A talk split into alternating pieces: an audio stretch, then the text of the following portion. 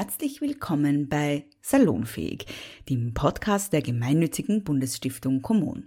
Hier machen wir Themen salonfähig, die sonst untergehen.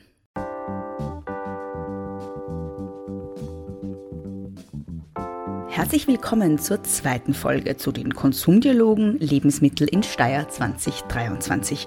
Keine Sorge, diesmal werde ich Ihnen nicht vorspielen, wie es klingt, wenn ich mit meiner Hand durch Maissamen wühle. Ich werde Ihnen aber eine Reihe von interessanten Interviews vorspielen, die ich bei den Konsumdialogen aufnehmen durfte. Das thematische Spektrum, das bei den Konsumdialogen abgedeckt wird, ist ein sehr breites. Vom Thema Lebensmittelverschwendung über das Thema Zukunft der Ernährung bis hin zum Thema Tierschutz oder der Frage, wie wir mit Tieren in der Landwirtschaft umgehen sollen und der Frage, ob wir in Zukunft überhaupt Fleisch und tierische Produkte essen sollten. Dazu habe ich unter anderem den überösterreichischen Landesrat zum Thema Tierschutz, Michael Lindner, befragt. Ich stelle Ihnen gleich zu Beginn mal die Gretchenfrage, die auch jetzt am Podium gestellt worden ist. Und zwar, wie, wie machen Sie das mit Fleisch? Essen Sie Fleisch? Ja, ich esse schon Fleisch. Ich komme aus dem Müllviertel, sozusagen aus, aus einer Gegend, wo es klein strukturierte Landwirtschaft gibt. Das heißt, ich schaue auch ganz bewusst darauf, äh, welche Produkte ich dort regional wo auch kaufen kann, ähm, weil ich das auch sozusagen als Wertehaltung meinen Kindern auch mitgeben äh, will. Und äh, deswegen ich Fleisch, aber sehr bewusst und regional eingekauft. Ja. Mhm. Ähm, es wurde ja jetzt auch schon angesprochen, mehr, also das ist, wenn es um bewussten Konsum geht, immer das große Thema. Also was ist die Verantwortung von Konsumentinnen? Was regelt der Markt alleine? Und was ist die Verantwortung der Politik? Wie sehen Sie da Ihre Rolle als Landesrat für Tierschutz auch? Ich glaube, heute war es einmal wichtig, diesen Dialog zu machen und sich auch durchaus bewusst als Tierschutzlandesrat zu dieser Frage der Tierhaltung und Tierwohl auch im Lebensmittelbereich damit zu beschäftigen und das war sehr, sehr spannend. Ich glaube, dass man die Verantwortung alleine nicht nur beim Konsumenten oder bei der Konsumentin abladen äh, kann. Es ist natürlich schon eine Frage vom Einzelnen, wie viel Fleisch äh, soll, kann, will ich essen, ähm, aber es geht auch um leistbare Produkte und um Lebensmittel, die ja dann in der Breite für alle Menschen äh, leistbar sind. Und ich glaube, da muss man dann in Rahmenbedingungen, Strukturen und wie wir gehört haben, vor allem auch Förderungen und vielleicht auch in der Besteuerung was verändern. Welche Möglichkeiten gibt es da auf Landesebene überhaupt? Weil wenn man an Tierschutz denkt, dann ist das eher was, was man vielleicht sogar auf EU-Ebene verorten würde oder auf Bundesebene. Welche, welchen Spielraum hat man da äh, in der Landespolitik? Ja, in der Landespolitik ist sicher eingeschränkter. Wir sind da vor allem, was unsere Amtsärztinnen und Amtsärzte in den Regionen draußen betrifft, halt in der Kontrollarbeit äh, mit unseren Veterinär, Veterinärmedizinerinnen und Medizinern die Landwirtschaft auch begleiten und zu schauen, dass da haltungsmäßig alles in Ordnung ist. Auf der anderen Seite will aber vor, ich, vor allem ich äh, an der Bewusstseinsarbeit äh, schrauben und da vor allem in den Schulen mehr Projekte in Gang bringen. Wir werden jetzt im Herbst das Projekt Tierschutz macht Schule starten um gerade in den Volksschulen bei den Jüngsten zu beginnen, Bewusstsein für einen achtsamen Umgang mit Tieren zu erzeugen. Was ist das für ein Projekt, beziehungsweise was beinhaltet das? Tierschutz macht Schule ist ein, ist ein, ist ein sozusagen Workshop-Konzept, Workshop-Projekt mit äh, Lehrunterlagen für die Lehrkräfte, aber auch mit Workshop-Leitungen von außen, um einfach bei den Kindern selbst schon Bewusstsein für den achtsamen Umgang mit Tieren anzufangen. Das geht jetzt nicht nur beim Essen los, sondern in Wahrheit auch Umgang mit Haustieren, auch bewusst zu machen, dass äh, Haustiere, Heimtiere nicht einfach ein Gebrauchsgegenstand ist, den man zu Weihnachten wünscht und dann ist er zu Neujahr wieder egal, sondern dass das Lebewesen sind, die ein Recht darauf haben, respektvoll behandelt zu werden. Mhm. Haben Sie jetzt als Diskussion ähm, irgendeine Anregung mitnehmen können für Ihre Arbeit, irgendwelche Impulse, die Sie nutzen werden? Ja, total spannend war diese Frage, welche Möglichkeiten haben wir auch als Land, als öffentliche Hand, zum Beispiel bei Ausschreibungen in Kindergärten, Schulen, Krankenhäusern, Pflegeeinrichtungen, nur stärker darauf zu schauen, dass wir regionale Lebensmittel ausschreiben und beschaffen. Da sind wir offensichtlich noch nicht dort, wo andere Bundesländer sind und das war für mich fast die wichtigste Anregung heute, was man konkret tun kann. Welche Bundesländer wären da Vorbild? Ja, offenbar die Stadt Wien, die da konzertiert äh, vorangeht. Es gibt viele Einzelprojekte auch in Oberösterreich, aber gerade wenn ich mir anschaue, alle Kindergärten, Schulen, Gesundheitseinrichtungen in Oberösterreich, da ist schon eine große Menge da. Da hätten wir als Land Oberösterreich wahrscheinlich auch eine Marktmacht, da Dinge ein Stück weit zu verändern. Also das war ein sehr wichtiger Hinweis. Was werden wir in 20 Jahren essen? Was können wir noch essen? Wie beeinflusst der Klimawandel unsere Ernährung? Hanni Rützler, die Trendforscherin, hat dazu einen Vortrag gehalten und ich habe sie vor oder besser gesagt hinter das Mikrofon gebeten und ihr ein paar Fragen dazu gestellt. Sie sind ja Zukunftsforscherin mit dem Schwerpunkt auf Ernährung. Und ein Thema, das in Ihrem Vortrag und auch jetzt in der Debatte ganz stark diskutiert wurde, ist das Thema Fleisch. Welche Rolle wird Fleisch spielen in Zukunft?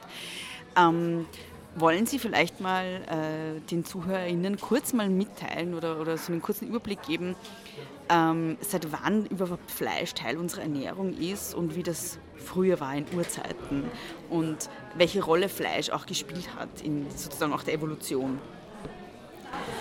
Ich habe heute einen großen Bogen gemacht zur Geschichte des Fleischkonsums. Fleisch hat eine ganz zentrale Rolle gespielt, als wir zum Homo sapiens wurden, wo es uns möglich war, sozusagen diesen großen Veränderungsschub äh, zu machen, den man auch an der Gehirnmasse feststellen kann. Da haben wir viele Kulturtechniken entwickelt, um äh, Nahrungsmittel zu gewinnen, aber Fleisch war sozusagen hier ein ganz ein wichtiger ergänzender Teil, kein Kernstück, aber eine wichtige Ergänzung und vor allem war es das Kochen, das Feuer, das Zubereiten von Nahrung, das uns geholfen hat, den Zugang zur Energie und zur Lebensmittelsicherheit zu bekommen. Also die Kulturtechnik des Kochens ist hier ein ganz ein wichtiger Faktor. Davor mussten wir einfach sehr viel Zeit kauend verbringen und mit dem Feuer äh, haben wir leichteren Zugang gehabt zu den Kalorien. Sehr verkürzt gesprochen. Äh, Fleisch in unserem Kulturraum war jahrhundertelang was sehr was Rares, Edles, Teures, nur den höchsten sozialen Schichten vorbehalten und wurde dann ab den 70er, 80er, 90er Jahren bei uns sozusagen immer günstiger. Wir haben sehr viel Geld auch in die Infrastruktur gesteckt, um Fleisch sozusagen breiten Teilen der Gesellschaft zugänglich zu machen. Das ist wie eine Demokratisierung des Fleischkonsums. Das haben wir erreicht und das ist auch eine, ähm, eine Errungenschaft. Aber wir sehen jetzt, dass das Fleisch ein bisschen verkommt. Das ist eigentlich zu günstig. Es erfährt nicht mehr die Wertschätzung. Und wir sehen, dass der Preis für diese hohe Fleischproduktion äh, mit Nachhaltigkeit eigentlich nicht mehr zu vereinen ist. Das hat mit der mit Import von Nahrungsmitteln zu tun, das hat mit Verlust von Artenvielfalt zu tun. Da hängen ganz viele Themen dran. Deswegen ist es wichtig, dass wir unsere Esskultur stärker wieder in Richtung pflanzliche Nahrungsmittel ausrichten. Das kann in Richtung Plant-Based gehen, aber das sollte auch äh, mit Hilfe von innovativen Köchen und Köchinnen passieren, die sozusagen wieder mehr Wert auf die Zubereitung von äh, pflanzlicher Vielfalt setzen, das bei uns einfach ein bisschen zu kurz gekommen ist. Sie haben in Ihrem Vortrag ja auch zwei technologische Errungenschaften oder zwei ähm, technologische Fortschritte, die gerade so im Werden sind, angesprochen. Das eine ist quasi Fleisch aus dem Labor und das andere ist Präzisionsfermentation. Das habe ich überhaupt noch nie gehört. Wollen Sie vielleicht mal kurz erklären, was Präzisionsfermentation ist? Also Fermentation ist eine alte Kulturtechnik wie Bierbrauen und Backen. Ähm, und Präzisionsfermentation ist sozusagen einen ganz spezifischen Einsatz von spezifischen Mikroorganismen, Hefen oder Bakterien, um, also mit Hilfe dieser Mikroorganismen werden einzelne Bestandteile von Nahrungsmitteln nachgebaut. Zum Beispiel die Milch hat ganz spezifische Vielfalt von Aminosäuren, das sind die Bausteine der Proteine und diese einzelnen Bausteine können mit Hilfe von äh, Bakterien nachgebaut werden. Das heißt, anstatt dass ich dann eine Hafermilch trinke statt der Kuhmilch, äh, kann ich sozusagen die einzelnen Bestandteile der Kuhmilch quasi auch aus pflanzlichen Quellen nachbauen, zum Beispiel. Nicht aus pflanzlichen Quellen, sondern in dem Fall werden die äh, Mikroorganismen gefüttert und die Mikroorganismen bauen dann die Bausteine äh, von Milch und aus diesen Bausteinen setzt man dann eine Milch zusammen, die die gleichen Nährstoffe hat, aber nicht von der Kuh stammt. Mhm, mh. äh, und wenn wir über Laborfleisch sprechen, was ist darunter zu verstehen und welche Entwicklungen gibt es da gerade? Also ich mag den Begriff Laborfleisch nicht so gerne. Ähm, die Technik nennt sich in vitro. Äh, aktuell wird äh, diese neue, Te also das Produkt wird sozusagen als Cultured Meat bezeichnet. Mit dem Labor hat es insofern zu tun, dass es wirklich geschlossene Kreisläufe sind. Es kommt auch aus der Medizin, das kommt praktisch aus der Zelltechnologie. Ähm, ich weiß nicht, ob das der Spezialbegriff ist. Ähm, hier werden Zellen von lebenden Tieren per Biopsie entnommen und unter Laborbedingungen vermehrt, gefüttert. Ähm, hier entstehen inzwischen nicht nur Burger-ähnliche Produkte, sondern auch kleine Steaks inzwischen. Und dieses Cultured Beef, Cultured Meat ähm, ist in Singapur und in den USA inzwischen zugelassen. Da handelt es sich einmal um Huhn und einmal um Rind und das ist ein großer Forschungsschwerpunkt, der aktuell ähm, weltweit reussiert und wir können im Moment beobachten, ähm, das Zulassungsverfahren äh, in der Schweiz, in Großbritannien und jetzt gibt es auch einen Antrag in, den, in, in der EU. Das heißt, in den nächsten fünf bis zehn Jahren ähm, können wir sehen, wie wir das juristisch, ähm, wie, es, wie das juristisch organisiert wird. Mhm. Werden wir in 20 Jahren noch Fleisch essen? Und wenn ja, welches Fleisch? Und wenn nicht, was werden wir stattdessen essen? Ja, ich glaube, es geht nicht darum, das Fleisch abzuschaffen. Aber wir haben das Fleisch zu einem Grundnahrungsmittel gemacht und das Fleisch ist aber sehr ressourcenintensiv. Und äh, zum Beispiel das Rind auf der Wiese ist auf den Wiesen, wo man sonst nichts anbauen kann, hervorragend geeignet, um diese Kulturlandschaft im alpinen Raum zu erhalten äh, und verdichtet äh, die Wurzeln im Boden und das hat viele Vorteile.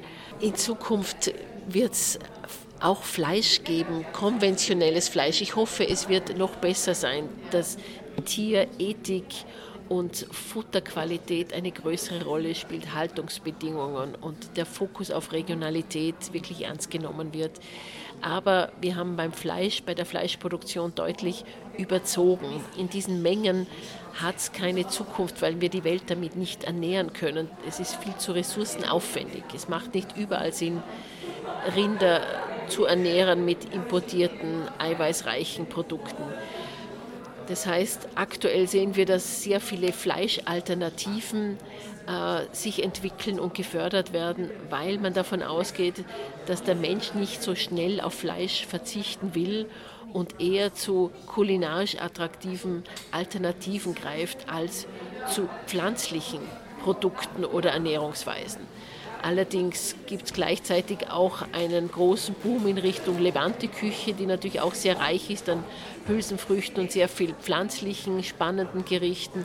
Auch die indische Küche, die italienische Küche. Also ich glaube, wir brauchen viel Innovation, um unsere regionale Küche weiterzuentwickeln. Ähm, aber wir haben das Know-how, dass es sich nicht immer alles ums Fleisch drehen muss.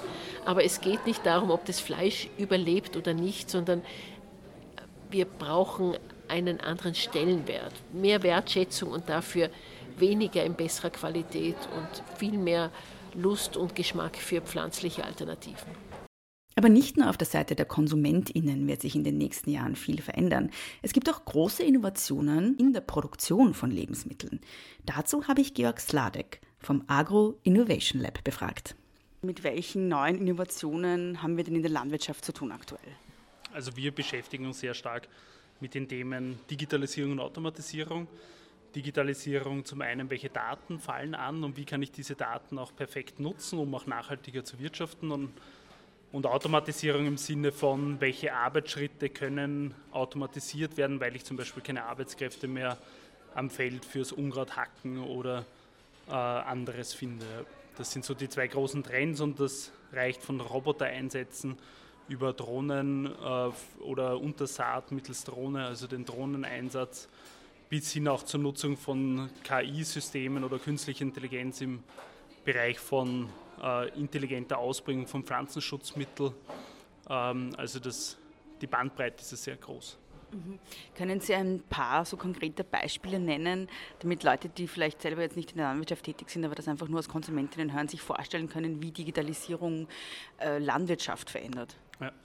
Also Beispiel künstliche Intelligenz. Wir haben äh, letztes Jahr ein, eben so ein Spot-Spraying-System getestet. Das ist eine Pflanzenschutzmittelspritze, die intelligent ist, die erkennt mittels Bilddaten, was ist gut und was ist schlecht und kann dann eine von 156 Düsen ansteuern und auf 6 x 6 cm genau Pflanzenschutz applizieren.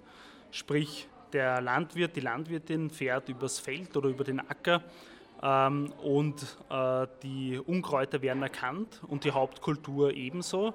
Und es werden nur auf den Unkräutern äh, wird ein Pflanzenschutz ausgebracht und damit erzielt man ähm, Einsparungen von bis zu 90 Prozent zum Beispiel Pflanzenschutzmittel.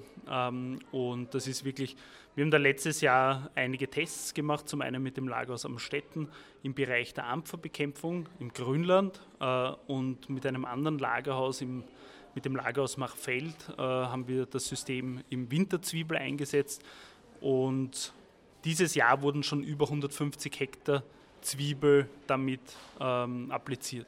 Mhm. Sie haben in Ihrem Vortrag auch sehr über Drohnen gesprochen. Welche Rolle können die denn spielen in der Landwirtschaft? Ja, ja Drohne ist halt ein Thema, da äh, denken viele dran, wenn man sagt, ja, Innovation in der Landwirtschaft. Ähm, es gibt unterschiedliche Einsatzgebiete der Drohnen. Wir haben zum Beispiel ähm, ein, ein, ein Use Case, die Maiszünslerbekämpfung mit der Drohne. Da bringen wir Nützlinge aus. Äh, da werfen wir alle sieben Meter mit der Drohne ein Schlupfwespennest aus. Die Schlupfwespen, die schlüpfen dann quasi und parasitieren den Maiszünsler.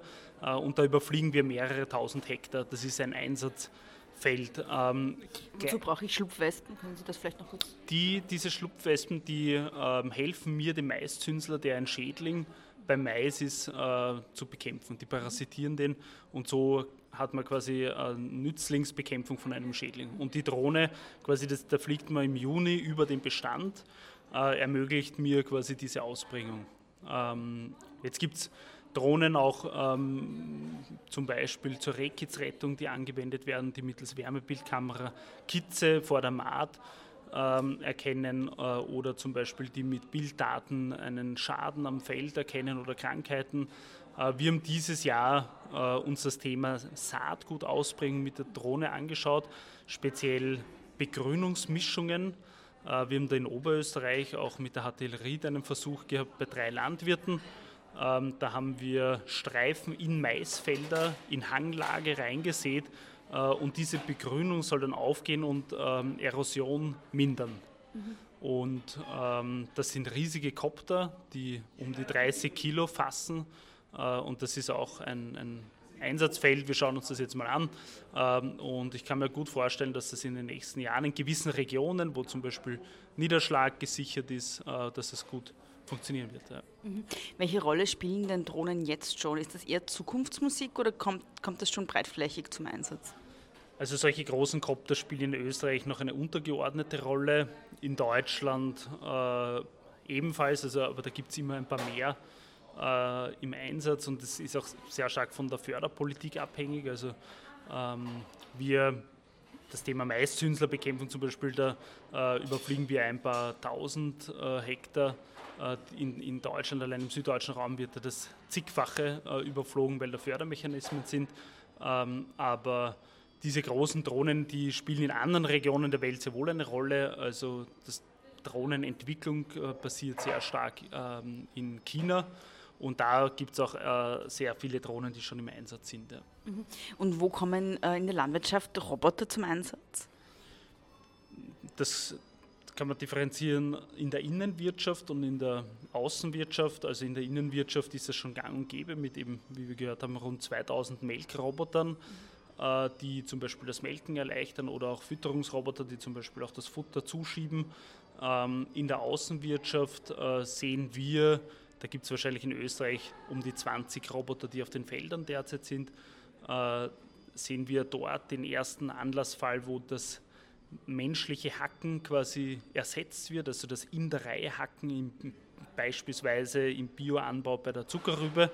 Ähm, und weil man keine Arbeitskräfte bekommt teilweise, ähm, äh, wird dort wahrscheinlich der in diesem eher höherpreisigen Segment, sage ich jetzt mal, äh, wie dem Gemüseanbau das ähm, beginnen und der Einsatzfall, äh, Einsatz ähm, wird äh, am ersten die Hacktechnik sein. Mhm. Es können natürlich Roboter alles Mögliche übernehmen, entweder eine Funktion direkt haben oder reine Trägerplattformen sein, die einen Mäher, einen Mulcher, eine Ecke, alles Mögliche ziehen. Ja. Wir sehen jetzt oder wir glauben, dass es eher im Bereich der Gemüse- und Sonderkulturen ähm, zu Beginn Fuß fassen wird. Mhm. Also das ist auch ein Bereich, wo es ähm, darum geht, Menschen auch jene Tätigkeiten abzunehmen, die besonders mühsam sind. Genau, das ist, ähm, man muss ja immer die Wirtschaftlichkeit äh, vor Augen führen und solche Robotiksysteme sind auch relativ kostspielig, speziell weil es auch noch nicht so viel Produktstück oder nicht so viele gibt. Ähm, und äh, eine dieser Rechnungen wird sicher über die Substitution der Arbeitskraft sein, beziehungsweise wir haben selber im Weingarten auch Tests gehabt. Da habe ich mit Winzern gesprochen, die haben gesagt, wenn da funktionsfähige Systeme da sind, ist ihnen das jetzt nicht egal, aber dann kann der 150.000 Euro kosten oder 200.000 Euro, wenn er funktioniert, wollen sie ihn haben, weil sie bekommen keine Arbeitskräfte mehr. Ein weiteres Thema, das nicht fehlen darf, wenn es um Nahrungsmittel geht, ist das Thema Artenvielfalt. Und dazu hat Michaela Ahndorfer von der Ache Noah einen Vortrag gehalten. Ich habe ihr im Folgenden dann ein paar Fragen gestellt. Was ist denn die Ache Noah überhaupt? Äh, die Achino ist ein Verein und wir beschäftigen uns mit Nutzpflanzenvielfalt, Erhaltung, Erforschung.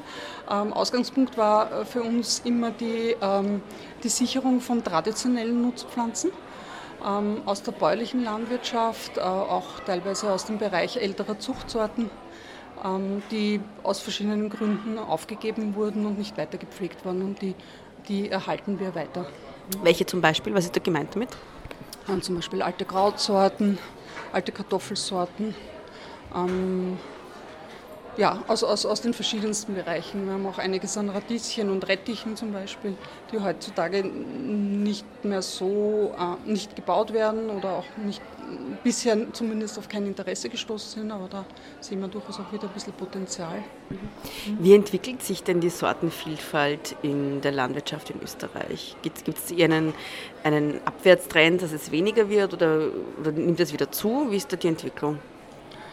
Ähm, naja, es ist so, dass also in puncto Anzahl der, äh, Anzahl der unterschiedlichen Kulturarten, also das wäre zum Beispiel Linse, Bohne, ja, ähm, ist ein bisschen ein Aufwärtstrend zu beobachten.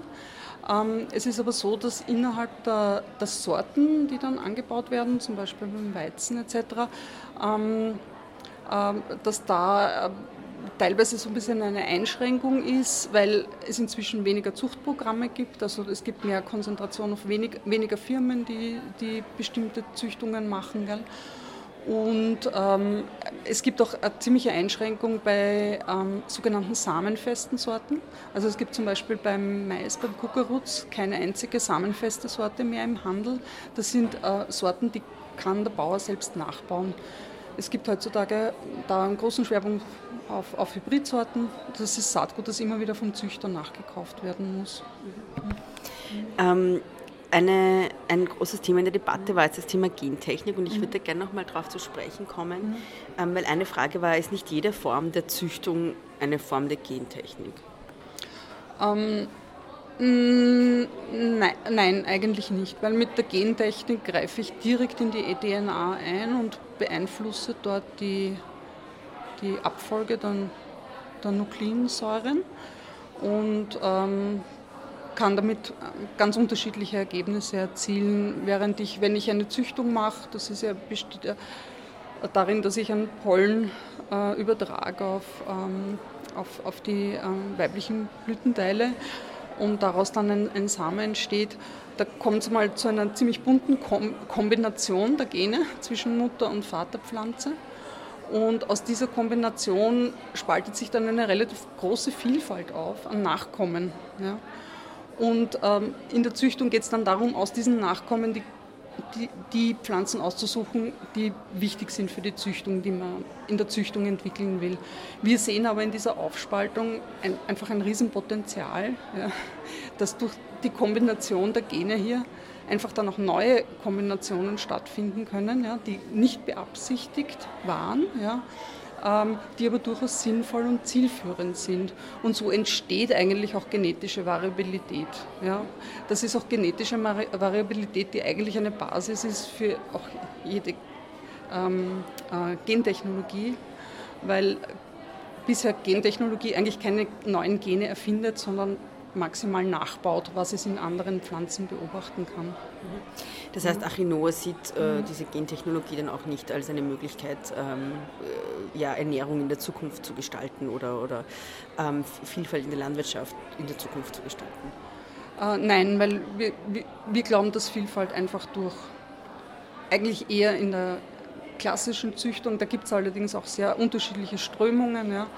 Ähm, da gibt es auch äh, eher biodiversitätsfördernde Strömungen in der Züchtung und dass da viel mehr Potenzial liegt als in einer äh, relativ eingeschränkten, auf engen Schienen, nach engen Kriterien definierten Züchtung, wo dann halt auch punktuell Gene verändert werden. Also die Gefahr ist sogar eher da, dass man halt bestimmte Sorten hat, wo man sagt, okay, die sind die sind gut, da wollen wir nur ein bisschen eine neue Krankheitsresistenz hineinzüchten, ja, oder wir wollen ein bisschen mehr Zucker für einen besseren Geschmack oder so, aber dass wir letztendlich unsere Ernährung auf, auf sehr ähnliche, auf ein Sortiment an sehr ähnlichen Sorten, ähm, sehr eng verwandten Sorten ähm, auf, aufbauen.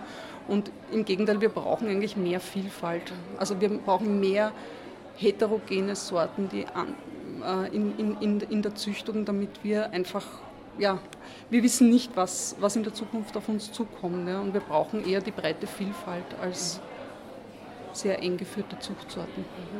Mhm. Ähm, was muss denn in der Landwirtschaft, vor allem wenn es jetzt um, um Pflanzen geht, auch passieren, um sozusagen sich auf den Klimawandel auch vorzubereiten?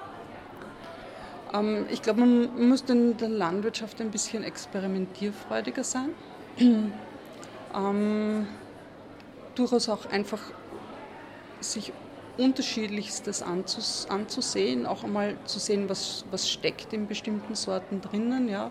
Vielleicht gibt es dafür ähm, neue Entwicklungsmöglichkeiten. Ich habe jetzt zum Beispiel bei Getreide daran gedacht, dass, ähm, also wir kennen zum Beispiel beim, beim, beim Mais, beim Kukuruz eigentlich hauptsächlich nur Futtermais, aber Mais wurde ja vielfältig genutzt als Polenta, auch als Mehlmais zum Beispiel in, in der lateinamerikanischen Küche etc. Also ähm, man könnte das Thema Mais auch in der Züchtung und in den Sortenversuchen auch mal ganz anders angehen und man könnte da, damit neue Nahrungspflanzen erschließen, auch für uns hier. Zwischen den Vorträgen und den Interviews, die ich für Sie nebenbei aufgenommen habe, hatte ich auch immer wieder Zeit, mich bei den Ständen umzuschauen, die rund um die Konsumdialoge aufgebaut waren. Und da bin ich natürlich auch wieder bei den Esserwissern gelandet. Und wenn Sie sich fragen, warum ich jetzt sage wieder, nun ja, bei den Konsumdialogen letzten Jahres waren die Esserwisser auch anwesend. Und im Begleitpodcast dazu habe ich Katrin Fischer bereits interviewt. Ich habe mich sehr gefreut, sie heuer wiederzusehen und habe natürlich auch gleich wieder mit ihr gesprochen. Von den Esserwissern gab es im Rahmen der Konsumdialoge eine sehr interessante Ausstellung zum Thema. Und ich habe Katrin Fischer gefragt, was es bei dieser Ausstellung denn alles zu sehen gibt. Ja, wir haben ganz unterschiedliche Themen. Einerseits haben wir die Geschichte des Essens aufgebaut im Außenbereich. Die Geschichte des Essens, es zeigt einfach die Veränderungen der Lebensmittel, der Landwirtschaft und vor allem unserer Esskultur über die Jahrzehnte hinweg. Dann haben wir die Geografie des äh, Essens. Da geht es ganz stark darum zu fragen oder zu beantworten, warum bauen wir nicht in ganz Österreich Gemüse an, sondern warum gibt es verschiedene Produktionsschwerpunkte. Und das machen wir anschaulich und interaktiv. Ich habe da gesehen, es gibt so Karten, wo man dann sozusagen aus, aus ähm, so durchsichtiger Folie Gemüse drüber legen kann und schauen, wo, wo das angebaut wird. Und da war die eine Frage, die von Schülerinnen haben sich ganz oft gekommen ist, warum bauen wir nicht mehr Linsen und äh, Kichererbsen an in Österreich? Warum bauen wir denn nicht mehr Linsen und Kichererbsen an? Genau, und da geht es darum äh, zu verstehen, dass alles, was wir anbauen, natürlich auch Ressourcen bedarf. Und es bedarf einen gewissen Boden. Nicht jeder Boden ist für das Gleiche einfach äh, geschaffen oder geeignet. Es gibt Böden, die eher für Wiese geeignet sind. Es gibt Böden, die eher für Getreide oder eben für Gemüse geeignet sind oder eben für Hülsenfrüchte. Und dann braucht es natürlich auch eine gewisse Wärme. Und wir haben verschiedene Temperaturzonen in Österreich. Wir wissen, dass im Waldviertel einfach kühler ist als wir jetzt in Kärnten zum Beispiel. Und natürlich auch, dass es unterschiedliche Niederschläge gibt. Und Bäuerinnen und Bauern müssen mit dem arbeiten, was sie haben, Ressourcen einfach haben. Und das ist einfach ganz wichtig, hier zu verstehen. Mhm. Ähm, hier sehe ich dann noch so Karten, ähm, wo man sehen kann, welches Gemüse wann in Österreich wächst. Was ist denn, wir haben jetzt September, Ende September schon, ähm, obwohl es noch sehr warm ist draußen. Ähm, was wächst denn aktuell oder was, kann, was wird gerade geerntet? Ja, jetzt haben wir durch den Spätsommer, wo ganz viel Wärme zusammenkommt, wo auch, äh, wenn der Regen gepasst hat, einfach es sehr bunt wird. Und es ist einfach, der Kürbis ist schon da, die Zucchini sind natürlich schon lang da, aber auch das Fruchtgemüse ist ähm, einfach noch immer da, wie die Tomaten, die werden noch immer geerntet oder eben die Paprika, aber eben auch schon die jungen Karotten und die heurigen Kartoffeln und so weiter. Also jetzt, jetzt im Moment kommt viel zusammen und es ist einfach so, jetzt haben wir so eine bunte Vielfalt, aber im Winter wird es halt einfach so, dass sich das Gemüse unter die Erde zurückzieht. Da gibt es eher das Wurzelgemüse und im Frühling, da sprießt wieder das Grün und im Hochsommer kommt dann einfach wieder das, äh, was viel Wasser hat. Mhm. Ähm, da drüben habe ich auch was gesehen, was ich letztes Jahr nicht gesehen habe und zwar äh, steht da Fake oder Fakt. Was, worum geht es da? Bei Fakt oder Fakt haben wir uns verschiedene Zeitungsartikel angeschaut, die wirklich so erschienen sind, die sich jeweils auf eine Studie beziehen. Und ich habe mir die Studie einfach durchgelesen und geschaut, äh, wie viel von dem Artikel steht wirklich so in der Studie drinnen und was steht nicht so in der Studie drinnen. Und das habe ich mit Fakt oder eben mit Fake tituliert und das kann man einfach umblättern, da kann man einfach schauen, wir haben einen schwarzen Text neutral geschrieben, ich kann mir den Zeitungsartikel anschauen, mal schauen, selbst kritisch lesen üben und dann kann ich eben die rote oder die grüne Schrift drauflegen und dann ist mir ersichtlich, genau das steht in der Studie. Wobei immer auch sagen muss, eine Studie ist nie ein Beweis für etwas, schon gar nicht in der Ernährungswissenschaft, sondern eher ein Indiz für etwas. Und da muss man sich auch anschauen, wie gut die Studie gemacht wurde. Ähm, eine Überschrift, die ich da sehe, ist Eier so ungesund wie Zigaretten. Ähm, Stimmt das oder stimmt das nicht? Fakt oder Fake? Ja, das war der einzige Artikel, wo ich in der gesamten Studie keinen einzigen Satz gefunden habe, der so in der Studie gestanden ist. Also der Artikel bezieht sich wirklich auf eine Studie und ich habe wirklich lange danach gesucht, einen Faktsatz rauszusuchen. Und es ist so, dass bei diesem Artikel wirklich alles fake ist und es in der Studie gar nicht so beschrieben wird, wie es hier der Redakteur eigentlich behauptet. Was stand in der Studie? Ähm, da wurden ähm, die Zigaretten verglichen, der Zigarettenkonsum verglichen und die Herz-Kreislauf-Erkrankungen, wie die miteinander korrelieren. Und dann wurde auch darauf geachtet, ob die Menschen Eier essen oder nicht Eier essen. Und die meisten haben angegeben, dass sie auch Eier essen, ja, was klar ist. Ja, wenn ich in Österreich frage, wer isst alle Eier, dann werde ich bei den meisten drauf kommen, ja. Und wenn die dann auch noch rauchen, dann wurde ein Zusammenhang irgendwie dargestellt, den es ja nicht gibt sondern da hat man einfach nur äh, Zusammenhänge gesucht und das beschreiben auch die in der Studie, die sagen, es ist nur eine Beobachtung, das korreliert miteinander, aber das wäre ja auch so, wie wenn ich die Kinogänger äh, und die Zigarettenkonsum äh, jetzt irgendwie miteinander äh, auswerten würde. Und genauso schreiben sie es auch, aber das wurde in dem Artikel ausgespart. Mhm, mh. Und ein zweites, was ich da sehe, ist Obst und Gemüse gegen Husten und Schnupfen. Was haben Sie da rausgefunden? Was hat gestimmt und was nicht? Ja, dass Obst und Gemüse gesund ist, wissen wir, weil es ja total viele Vitamine, Mineralstoffe enthält und wenig energieliefernde Stoffe. Das heißt, in unserer Ernährung wäre besonders wichtig, dass wir gerade das aufholen. Wir sollen ja dreimal am Tag Gemüse essen und zweimal am Tag Obst essen. Aber dass es explizit gegen Schnupfen hilft, im Sinne von pharmakologischer Wirkung, das ist jetzt überzogen einfach vom Artikel her. Also Gemüse ist ist wichtig für uns und ein absoluter Bestandteil und man darf eigentlich nicht drum herum gehen. Äh, aber so wie es in dem Artikel eben steht, hat es auch die Studie nicht bestätigt. Welche Rückmeldungen kriegen Sie von SchülerInnen? Ich habe heute eine ganz eine witzige Anekdote gehabt. In der Früh, die erste Schulklasse, die da war, beim Hinausgehen hat eine Schülerin die Lehrerin gefragt, haben Sie das gewusst? so, äh, es sind ein, wir wollen ja etwas darstellen mit dem Verständnis aus naturwissenschaftlicher Sicht. Wir sagen hier niemandem, was wir essen sollen, sondern wir wollen Zusammenhänge zu verstehen bringen.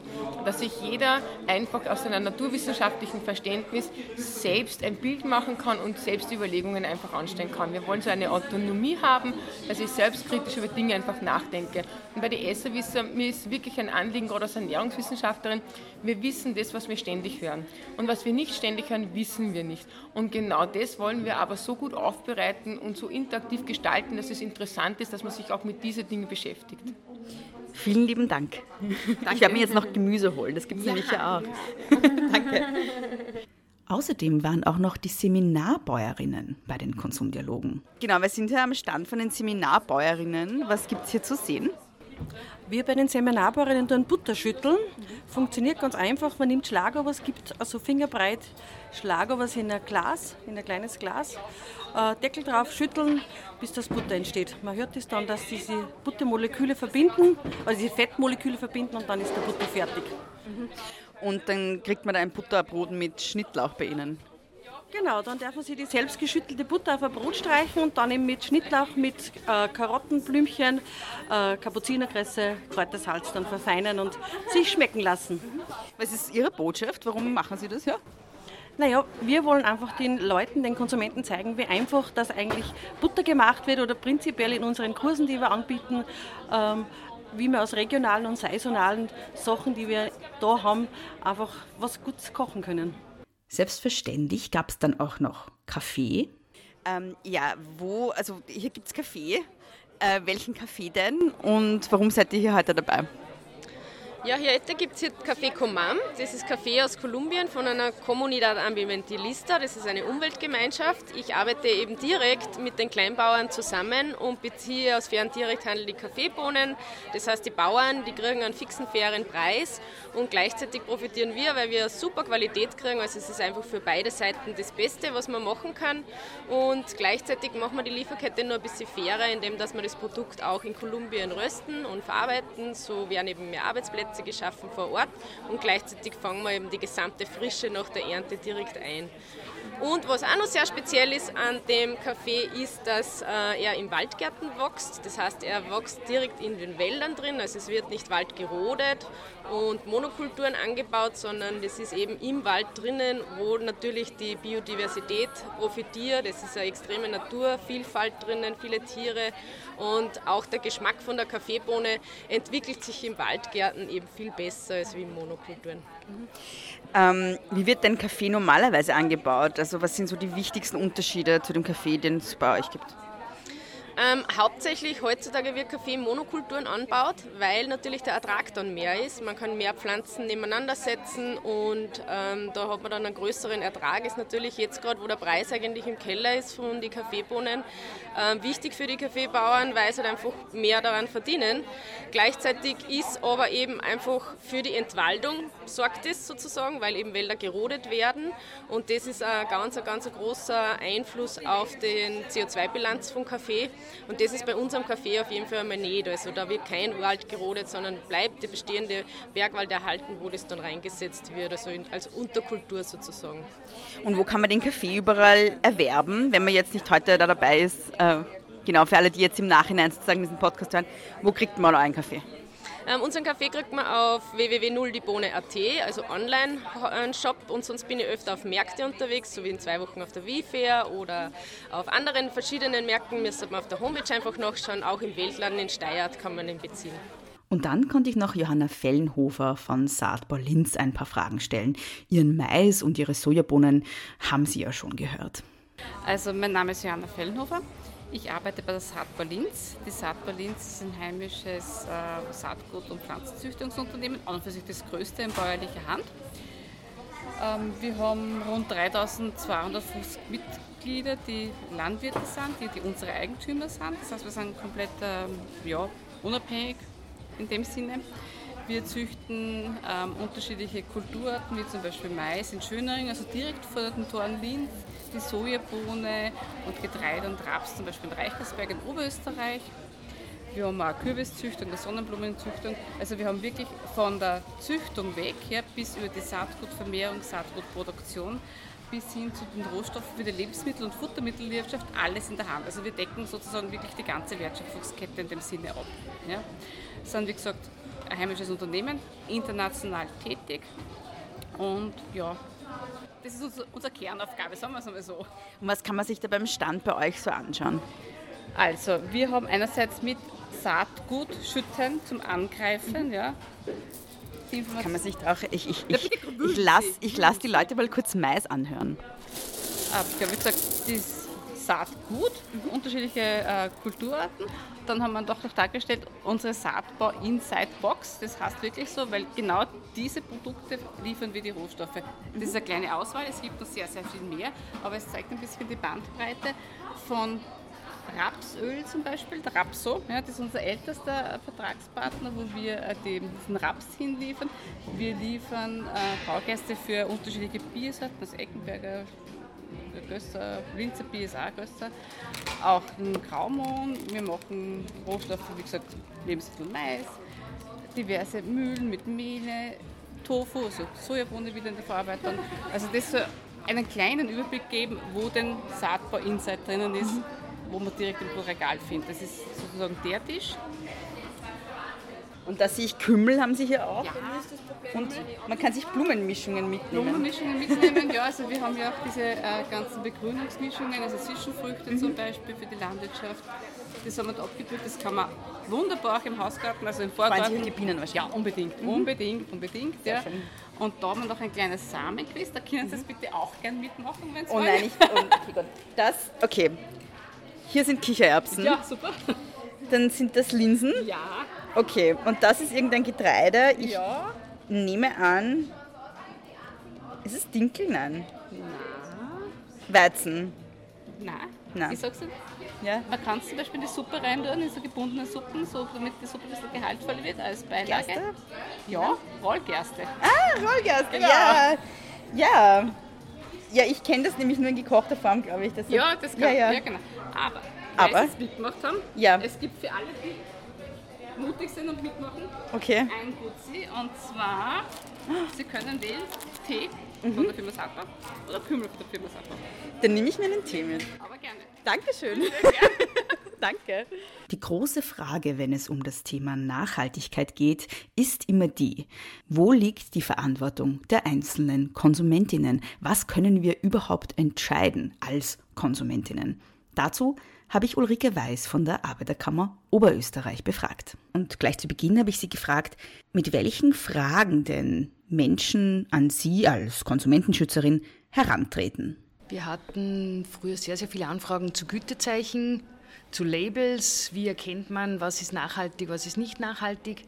Und es war für uns der Anlass, dass wir eine Broschüre zusammengestellt haben und die Gütezeichen auch bewertet haben anhand der Kriterien, ob sie eben objektiv sind oder ob sie eher ein, ein Werbelabel sind. Ähm, es hat dann auch sehr, sehr viele Fragen gegeben zu den Inhaltsstoffen von Lebensmitteln, E-Nummern. Auch dazu haben wir dann eine Broschüre aufgelegt bei der Arbeiterkammer Oberösterreich, um eben diese Nachfrage gut abdecken zu können. Aktuell sind es sehr, sehr viele Fragen rund um Lebensmittel, was äh, Lebensmittelverschwendung betrifft, Verpackungen, aber auch äh, rechtlicher Natur, dass Rabattaktionen zum Beispiel nicht eingehalten werden von den Anbietern, dass die Konsumentinnen umsonst wohin fahren müssen, dass die Verpackungen kleiner werden, die Preise steigen. Das ist natürlich in der jetzigen Zeit ein großes Thema. Ein großes Thema, das natürlich immer wieder aufkommt und das jetzt auch in der Podiumsdiskussion, bei der wir gerade gesessen sind, aufgekommen ist, ist die Frage, ist in dem gegenwärtigen System, wie wir es jetzt vorfinden, nachhaltiger Konsum überhaupt möglich? Und wem ist es möglich? Ja, das ist wahrscheinlich die heute schwierigste Frage gewesen, denn äh, möglicherweise müssten wir das System völlig anders denken. Äh, ich glaube auch persönlich, dass es in einem nicht gewinnorientierten System leichter wäre, auf Mensch, Tier und Natur zu schauen. Ähm, faktisch ist es aber so, dass wir dieses System nun haben ähm, und wir halt versuchen, auch als Konsumentenschutz, die Möglichkeiten, die jetzt gegeben sind, zu nutzen, die rechtlichen Rahmenbedingungen äh, so optimal wie möglich zu gestalten und auch den Konsumentinnen und Konsumenten so viele Werkzeuge, so viele Hebel wie möglich in die Hand zu geben. Mm, ähm, Sie haben in Ihrem Vortrag auch das Thema Umverteilung ähm, angesprochen. Wie steht das denn im Zusammenhang mit dem Thema nachhaltiger Konsum? Also zum Beispiel gerade wenn wir uns die CO2-Belastung anschauen, dann ist es so, dass äh, das oberste Einkommensprozent 16 Prozent der CO2-Verschmutzung verursacht. Das bedeutet, eine ganz kleine Gruppe konsumiert hier Natur, konsumiert hier Lebensraum auf Kosten der großen Gruppe. Und da geht es jetzt gar nicht unbedingt um, um die Umverteilung von Einkommen, um die Umverteilung von finanziellen Möglichkeiten, sondern da geht es darum, äh, wer hat sich einzuschränken? Haben sich nur wir Konsumentinnen und Konsumenten einzuschränken, dahingehend, dass wir mehr Geld ausgeben für hochwertigere Lebensmittel, dass wir zum Beispiel auf Kleidung verzichten, dass wir im Verkehr uns umstellen. Ähm, und da stellt sich natürlich für uns schon die Frage, auf wessen Rücken wird die nachhaltige Transformation erfolgen. Und das kann aus unserer Sicht nicht auf dem Rücken der Arbeitnehmerinnen und Konsumenten sein, sondern da braucht es auch eine Umverteilung nicht nur des Geldes, sondern auch der Verantwortlichkeit. Mhm. Auch diese kleine Gruppe wird das Leben in irgendeiner Form umstellen müssen, denn ansonsten werden wir die Ziele, die wir uns gesetzt haben, nicht erreichen. Mhm. Die Herangehensweise, die wir sehr oft wählen, ist, äh, was können wir Konsumentinnen und Konsumenten tun? Das ist sehr löblich und jeder von uns kann bestimmt einen Beitrag leisten im Rahmen seiner Möglichkeiten. Der zweite Schritt ist äh, natürlich auch an die Politik zu denken, welche Pflöcke sind einzuschlagen. Aber für diese Transformation, für diese wirklich starke Veränderung braucht es eine Beteiligung aller am Prozess. Beteiligten. Es braucht auch einen fairen es, es braucht auch faire Produktion. Es kann kein nachhaltiger Konsum stattfinden, wenn wir keine fairen Produkte haben. Es, es, braucht in der Lieferkette das Bekenntnis. Das ist wirklich auch ein Umbruch im Denken. Es braucht dieses Bekenntnis, dass nicht mehr der monetäre Gewinn im Vordergrund steht, sondern der Erhalt unseres Lebensraums. Und da nur den Fokus auf die Konsumentinnen und Konsumenten zu legen, ist natürlich für alle anderen sehr einfach. Ja?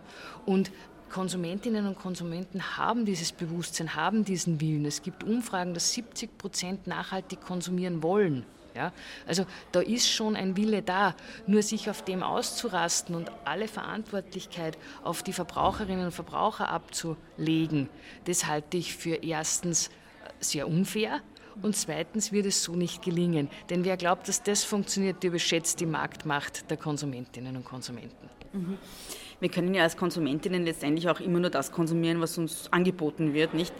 Ähm, und ganz oft sind das ja einfach nur relativ, ja, wie soll ich sagen, unnachhaltige Produkte.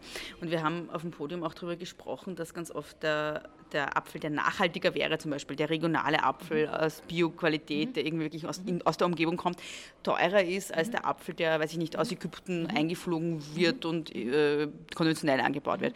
Bräuchte es da nicht auch mehr Eingriffe in den Markt tatsächlich von Seiten der Politik? Natürlich bräuchte es mehr Eingriff in den Markt, wobei ich das würde ich gar nicht Eingriff in den Markt nennen, sondern es wäre eigentlich eine faire Bepreisung. Mhm. Unsere Straßen zu bepreisen, wenn darauf transportiert wird, unsere Meere zu bepreisen, wenn äh, darauf äh, gefahren wird, unsere Umwelt zu bepreisen, wenn sie verschmutzt wird, unsere Gewässer, unseren Landverbrauch das alles, wenn ich das nicht bepreise, dann ist das eigentlich kein Markt. Ja? Mhm. Dann ist es ein Rosinen herauspicken. Der Markt ist nur das, was mir Gewinn verschafft und alles andere überlasse ich der Gesellschaft. Mhm. Also im Großen und Ganzen ist es wirklich, äh, sich das Beste herauspicken, Gewinn zu machen und den ganzen äh, Müll, die ganze Belastung dann in die Gesellschaft abzuladen. Mhm. Und äh, das hat jetzt eine gewisse Zeit funktioniert und aus meiner Sicht ist das jetzt zu Ende. Und jetzt geht es darum, nicht unbedingt über vergossene Milch zu reden, aber wie gehen wir es jetzt an? Und wenn ich jetzt wieder sehe, dass wir in eine Tendenz kommen, dass nur die Konsumentinnen und Konsumenten gefordert sind, ähm, so wird es nicht funktionieren. Mhm. Ähm, wir sind ja jetzt mit einer äh, sehr enormen Inflation auch konfrontiert. Ähm, mit welchen Anliegen kommen der Menschen auch zu Ihnen in Bezug auf äh, ihr Konsumverhalten oder überhaupt ihre Möglichkeiten zu konsumieren noch? Ja, derzeit kommt sehr viel zusammen. Es ist einerseits die Wohnkosten steigen sehr stark, sowohl bei jenen, die in Miete sind, als auch bei jenen, die im Eigentum sind und Finanzierungskosten haben, also mhm. über die mhm. Zinsen. Äh, die Betriebskosten, all diese Fixkosten steigen sehr stark. Alle unsere Verträge sind teilweise an den Verbraucherpreisindex gekoppelt. Also selbst wenn sich da die Kosten nicht erhöhen würden, steigt es automatisch. Mhm. Die Lebenserhaltungskosten steigen. Also das zusammen belastet natürlich die Menschen und selbst wenn es finanziell noch machbar ist, es verursacht Sorge. Mhm. Zukunftsängste. Mhm. Wie soll das weitergehen? Es melden sich nicht nur Konsumentinnen und Konsumenten, die tatsächlich in prekären Situationen sind, sondern es melden sich auch Menschen, die sich mitverantwortlich fühlen für dieses gesellschaftliche System und die Frage stellen, wie soll denn das weitergehen? Wie soll das auch äh, in unserer Demokratie weitergehen, wenn wir uns immer mehr auseinander bewegen, wenn wir uns immer mehr spalten, wenn es äh, auf der einen Seite Menschen gibt, für die Geld überhaupt keine Rolle spielt, auf der anderen Seite Menschen, äh, die wirklich schauen müssen, äh, wie sie die Familie über die Runden bringen. Wenn am Ende des Geldes noch so viel Monat übrig ist mhm. Äh, und ähm, das noch mit einer, sage ich mal, sehr aufgeheizten Stimmung, einer gegenseitigen Schuldzuweisung, das ist auch aus meiner Sicht demokratiepolitisch ein Thema. Mhm. Und da spielt ja alles zusammen. Nachhaltige Transformation, äh, technologische Transformation, die wir jetzt zum Beispiel mit KI und, und, und erleben. Äh, das kann sich positiv beeinflussen, aber es geht natürlich darum, wie sorgfältig gehen wir damit um. Mhm. Mhm. Was würden Sie sich von der Politik wünschen in Bezug auf die Themen, die Sie jetzt gerade angesprochen haben? Also wenn Sie so drei Maßnahmen fordern könnten, was wäre das? Also ganz wesentlich wäre uns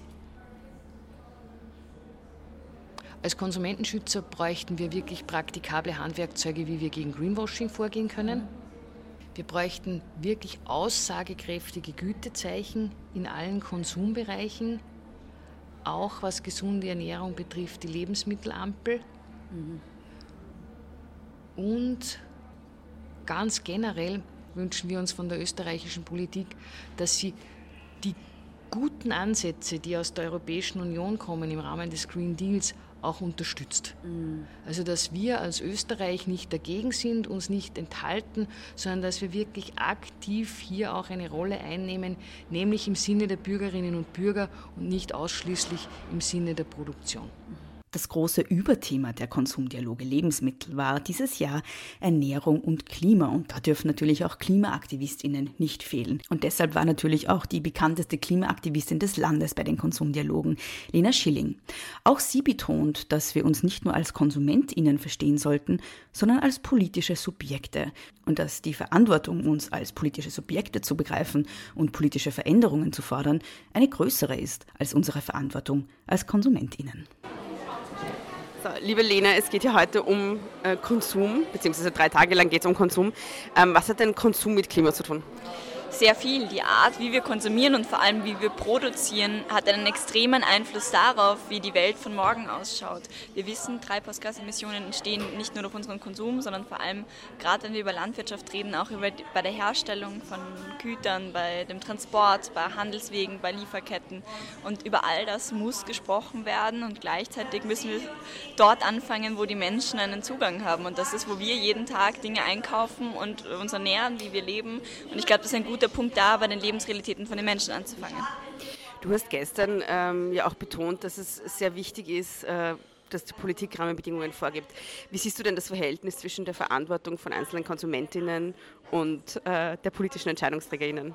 Naja, in Wahrheit ist es schon so, dass vor allem die Politik den Rahmen dafür setzen muss, wie wir unser gesellschaftliches Leben organisieren. Heute sind viele Schulklassen da, ja. wie man im Hintergrund hört. Das finde ich großartig. Nein, genau, also natürlich geht es um den politischen Rahmen, der unser gesellschaftliches Leben bestimmt. Und ich glaube, darüber hinaus ist der große Punkt, über den wir reden müssen, wie wir als Menschen nicht nur Konsumentinnen sind, sondern vor allem politische Subjekte. Gerade als Aktivistin geht es in meiner Arbeit jeden Tag darum, mich damit auseinanderzusetzen, wie wir, ähm, ja, wie wir eigentlich Einfluss nehmen können auf das, was passiert in einer Demokratie. Und das können wir eben nicht nur durch unseren Konsum, das ist ein Märchen, das ist uns jetzt 30 Jahre lang erzählt worden und jetzt ist der Zeitpunkt, wo wir unser, unser Handeln auch anders denken. Mhm, also wie sollen wir unser Handeln gestalten? Ja, politisch. Wir sind politische Subjekte. Das heißt, es geht nicht nur um den Einkauf, sondern es geht um die Frage, sind wir politisch aktiv, setzen wir uns ein, reden wir mit Leuten drüber, was es eigentlich heißt und vor allem haben wir überhaupt die Option. Also das ist, worüber wir immer wieder reden, vor so einem Supermarktregal kann man eigentlich keine richtige Entscheidung treffen. Man kann nur sehr, sehr viele falsche treffen. Und auf dieser Prämisse ist ähm, der gute Konsum, was das uns erzählt wurde, damit wir aufhören, politisch aufzubegehren. Warum bist du denn hier? Ich bin hier, weil ich es wichtig finde, erstens mit vielen jungen Menschen zu reden. Deswegen freue ich mich über die ganzen Schulklassen, die da sind. Und auf der anderen Seite tatsächlich auch mal die härteren Debatten mit einer Landwirtschaftskammer und Co. zu führen und sich nicht davor zu fürchten, sich manchmal mit dem politischen Opportun zusammenzusetzen und ähm, öffentlich darüber zu diskutieren, was falsch läuft und sie vielleicht auch herauszufordern.